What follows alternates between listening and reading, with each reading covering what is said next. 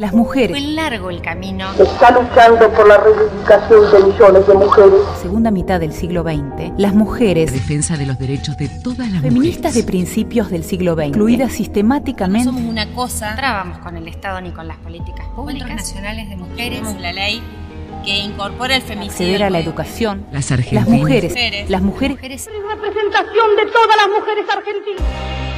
Esto es Históricas, una lucha invisible. Un podcast sobre mujeres que no fueron historia. En el capítulo de hoy haremos un repaso por la vida de mujeres que se destacaron en el periodismo y que merecen ser recordadas. El foco está puesto en dejar claro el manto de olvido que hay sobre sus logros, que en muchos de sus casos son reconocidos, pero sin contemplar la participación de estas mujeres.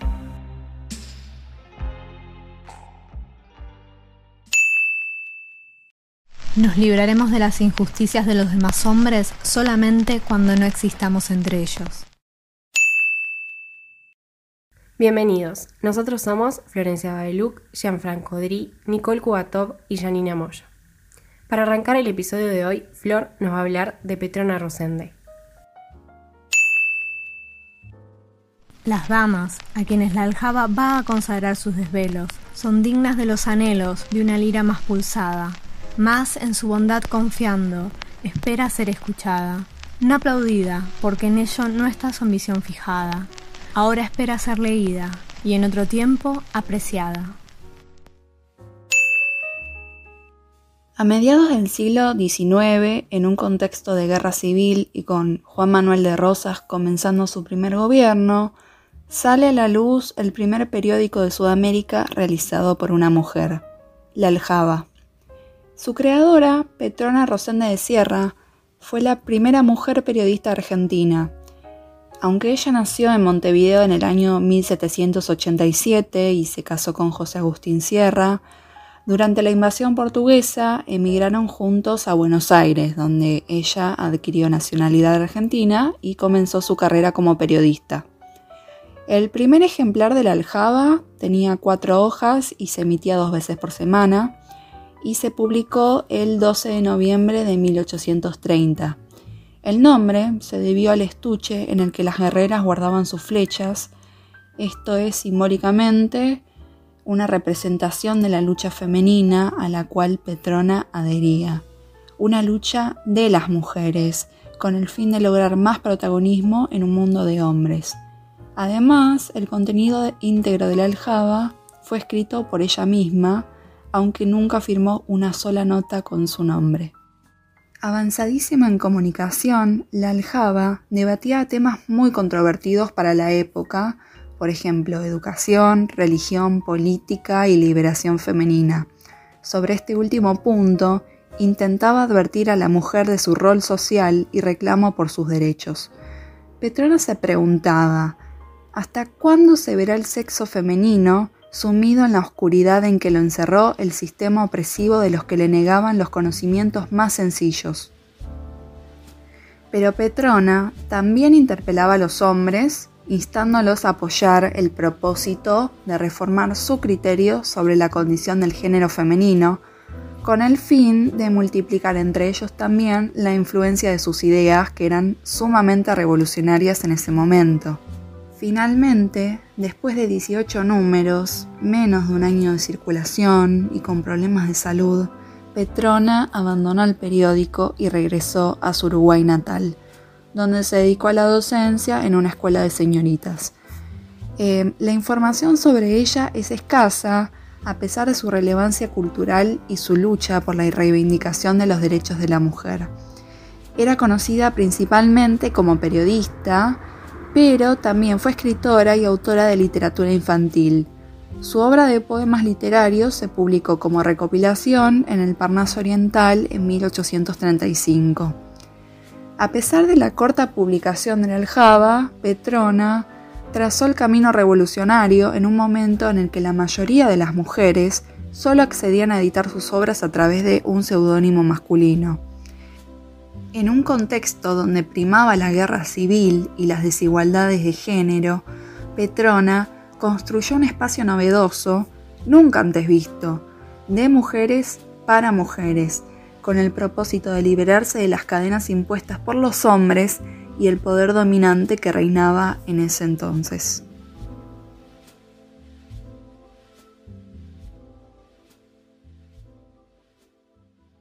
Luego de la caída de Rosas y 20 años después de la exitosa pero corta edición de la Aljaba, la cual trazó un camino a seguir, en febrero de 1852 las mujeres comienzan a irrumpir mediante publicaciones anónimas en un segundo periodo femenino argentino, cuyo eslogan era Libertad, no licencia, igualdad entre ambos sexos, fundado por Rosa Guerra. Su nombre era La Camelia.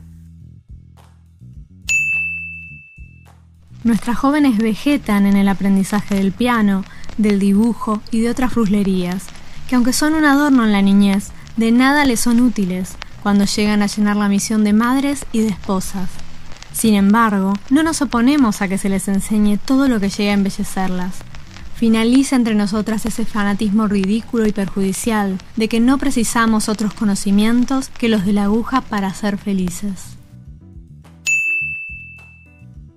Lamentablemente, de Rosa Guerra no sabemos bien cuándo nació, aunque se calcula que fue en el año 1834. Un dato importante que sí conocemos es que de ella no figura su estado civil, o sea, no figura ni un esposo ni un amante, por lo que se estima murió soltera, algo que era bastante curioso para una época signada por los casamientos forzados y por conveniencia, en los que el poder de decisión de la mujer estaba prácticamente anulado. Su ferviente interés por la emancipación de las mujeres y la educación la llevó a desarrollarse como maestra en un colegio protestante.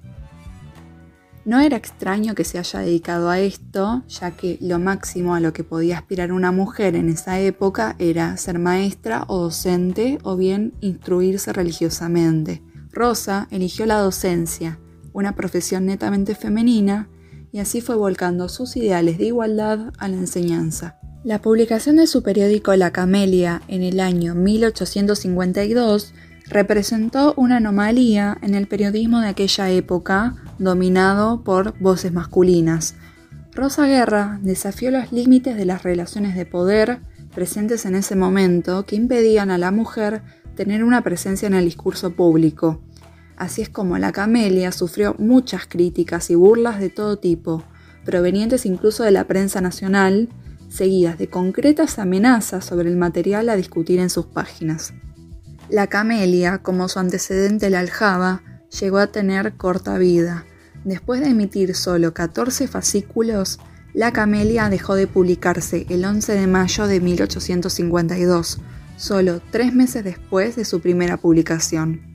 Dos meses más tarde, en un vano intento, Rosa Guerra retoma el periodismo con una publicación llamada La Educación, pero a costa de tener que aceptar públicamente, luego de las críticas que había sufrido, que editar otro periódico estaba basado en su atracción por la crítica y el ridículo.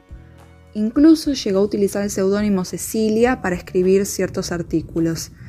Finalmente, a pesar de tener apoyo del gobierno de ese momento, después de tres publicaciones, también abandonó la educación. Rosa siguió colaborando para la Tribuna, La Nación Argentina y El Nacional, utilizando su seudónimo, totalmente estigmatizada. Más adelante escribe la novela Lucía Miranda y el drama Clemencia, obra donde visibiliza la falta de educación científica en la mujer, criticando la imposición de roles de género sexistas que acababan relegando a las mujeres a una vida sumisa de matrimonio. En su lucha, ella aboga por la igualdad social y la emancipación femenina de manera sumamente combativa. Sin abandonar sus ideales, Rosa Guerra murió soltera, y a pesar de que su participación en el discurso público fue corto y abrupto, coartado por los sectores sociales que aún no veían bien la injerencia de la mujer en los sectores políticos, sociales y culturales, su voz fue uno de los disparadores sobre la discusión sobre el sistema de concepción de diversos aspectos como educación, personificación social de la mujer y la situación política del país. Rosa proclamaba, libertad para nuestro sexo. Los hombres pretenden enajenar para sí solos la libertad, es decir, quieren ser exclusivamente libres y empiezan por no saber ser justos. Continuamos con el episodio de hoy. Ahora es el turno de Gianfranco Dri, que nos va a hablar sobre Virginia Bolten. Ni Dios, ni patrón, ni marido, que no haya entre nosotras rezagadas. Nuestra lucha es a muerte y sin cuartel.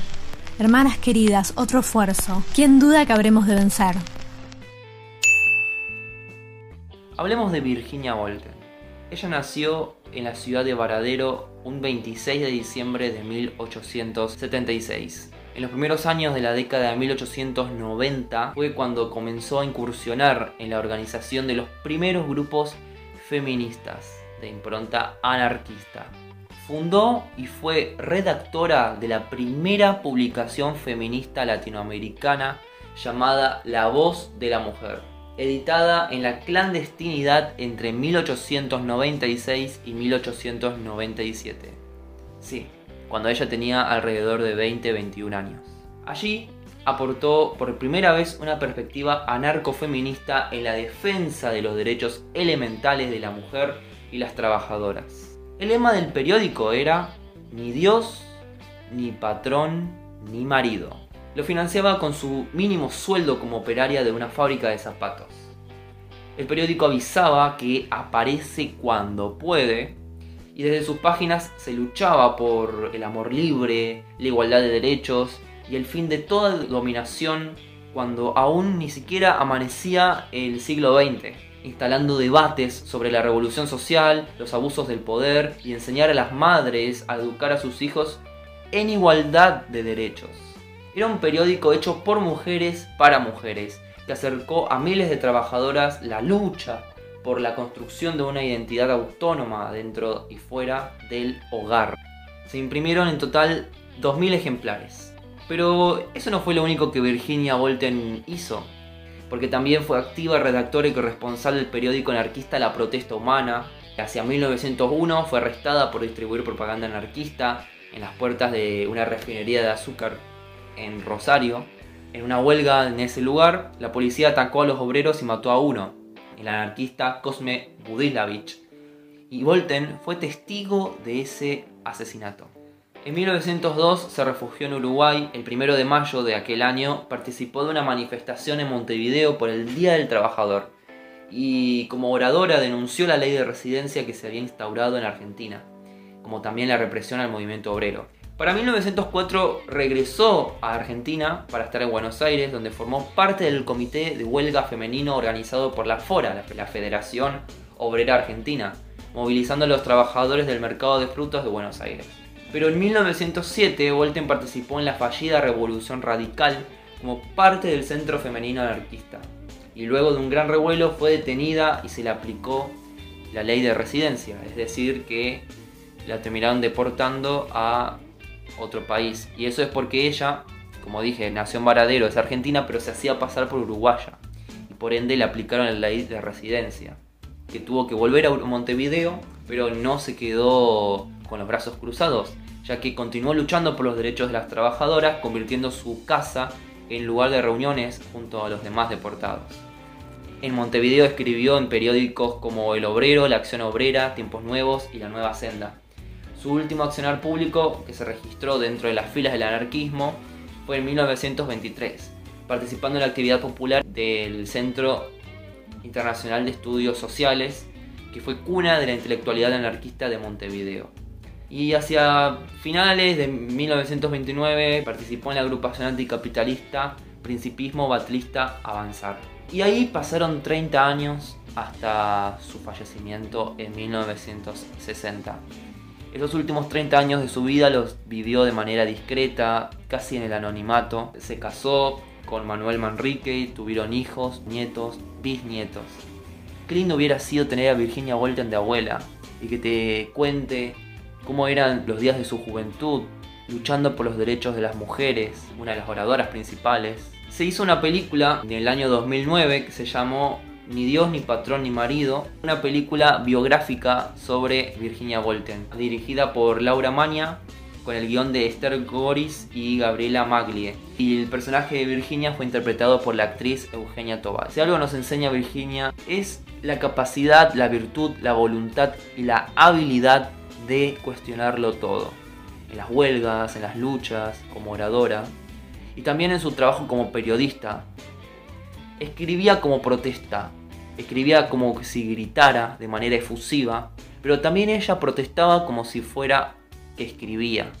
Su protesta era como una escritura, porque en los años siguientes, en que continuaron las luchas y las huelgas en Argentina y en otros países, como que su ejemplo quedó escrito en esas huelgas. Terminaron concretando conquistas que llevaron el nombre de Virginia Volten. Las llamas de las huelgas continuaron encendidas.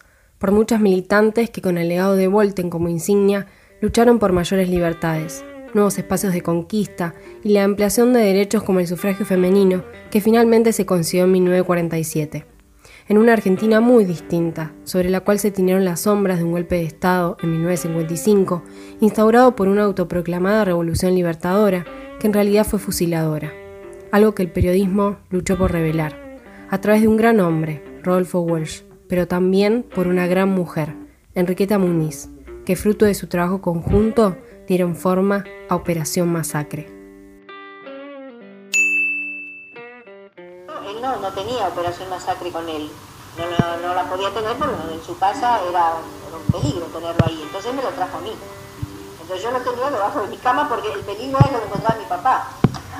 Porque mi padre a todo esto pensaba que yo iba a Checo, al al Francia, todo. Lo que menos imaginó siempre mi familia era que yo pasaba mis sábados y mis domingos y mi día, hora libre que tenía, recorriendo basurales buscando el rastro de gente asesinada. La cosa y un día eh, mi padre me recibe muy serio y me dice, Rara, sí, ha venido un policía a casa. digo, Dios mío, ¿y qué pasó? me preguntó qué hijos tenía yo y qué hacían. Y yo le dije, y se fue muy tranquilo, nunca más se supo, pero yo, pero lo saqué debajo de la cama y fue a parar abajo de la cama de una amiga mía que vivía cerca, que lo albergó hasta el día de la publicación. Enriqueta Muñiz nació en Madrid en 1934. A sus 16 años, en 1950, desembarcó a la Argentina con sus padres y su único hermano, exiliados por el desenlace de la Guerra Civil Española. Ella dominaba el francés y el inglés, por lo que realizó traducciones para la librería Hachette. Ganó el prestigioso premio Kraft para cuentos infantiles en 1954. Comenzó a dedicarse al periodismo cultural en la Gaceta Literaria, una entrevista realizada a la actriz gallega María Casares le valió la primera nota paga publicada en la revista Damas y Damitas y el ingreso a la ya consolidada y prestigiosa editorial del fotógrafo Emiliano Ramírez, componía revistas como Bea y Lea, Destinos, Rosicler, Maniquí y Usted. Fue en Bea y Lea donde conoció a Rodolfo Walsh. Un 19 de diciembre de 1955, Walsh ingresa a la redacción y capta la atención de todos los que estaban allí. Porque Walsh venía con un dato. El dato de que la noche anterior, en un bar de La Plata, escuchó que hay un fusilado que vive. Y como sabemos, esa fue la chispa que desencadenó en el libro y la investigación Operación Masacre. Pero Walsh no podía realizar toda esa tarea en soledad. Necesitaba ayuda. Entonces solicitó que alguien se uniera a él en esta investigación, y fue Enriqueta Muñiz, la joven periodista de 22 años, quien se ofreció a ayudarlo. 22 años. De tan solo decirlo, eriza la piel, porque es la edad que tengo yo, es la edad que tienen mis compañeras. Y fue Enriqueta Muñiz quien en sus ratos libres y a escondidas de sus padres lo ayudó con contactos y sugerencias. Lo acompañó cada vez que fueron en tren a José León Suárez, de hecho, ella tuvo consigo hasta sus últimos días los boletos de esos viajes. Una tarde simularon ser pareja de picnic para tomar una foto en el lugar exacto de la masacre. Enriqueta registró el contexto de casi todas las entrevistas. De hecho, la entrevista crucial a ese fusilado que vive, que resultó ser Juan Carlos Libraga, fue transcripta por Enriqueta. Ella atesoró algunos papeles que surgieron de la investigación, Anotó todo a modo de bitácora en dos cuadernos escolares marca La Prida, entre diciembre y marzo de 1956. La investigación salió a la luz en 1957 en Revolución Nacional y Mayoría, y ese mismo año se convirtió en libro. En el prólogo, Rodolfo Walsh escribió, Desde el principio está conmigo una muchacha que es periodista.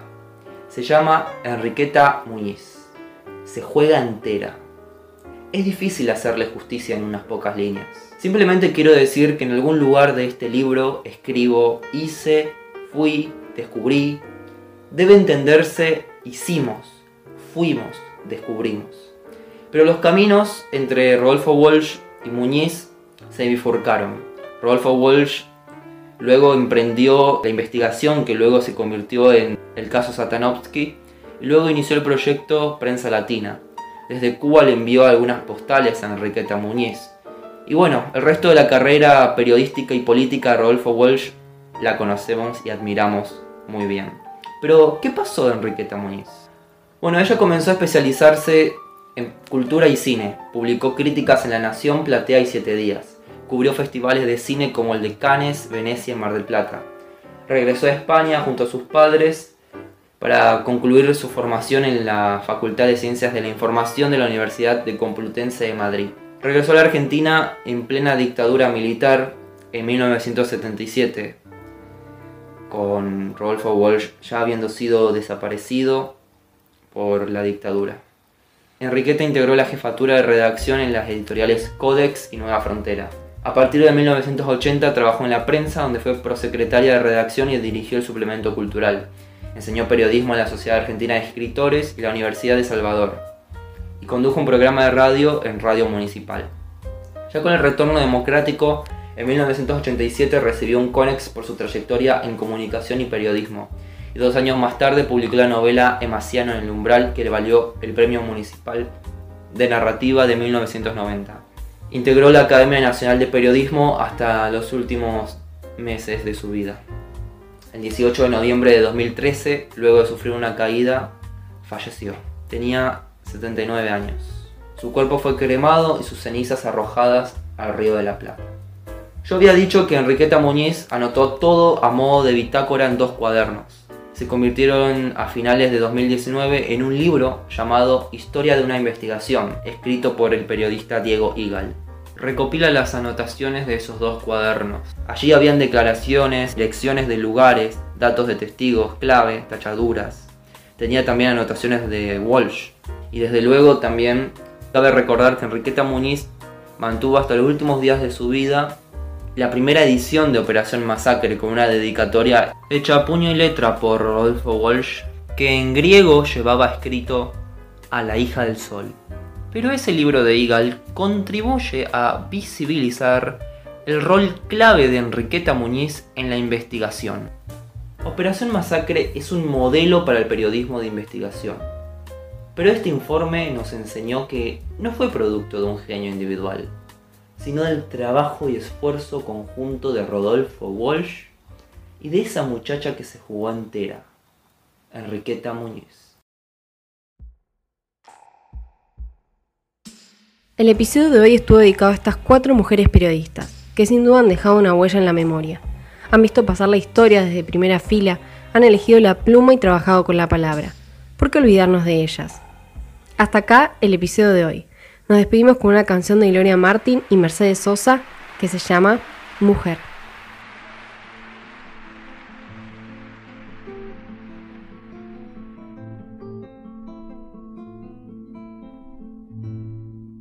Mujer, si te han crecido las ideas de ti van a decir cosas muy feas.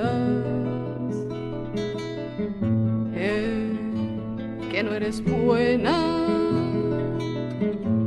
que si tal cosa, que cuando callas eres mucho más hermosa.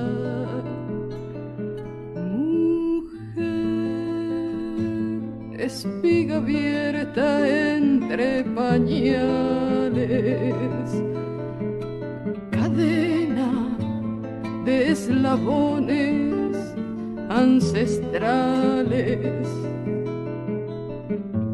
Ovario fuerte, di lo que vales es la vida empieza donde todos son iguales. Angela, Jane y antes Manuela, mañana es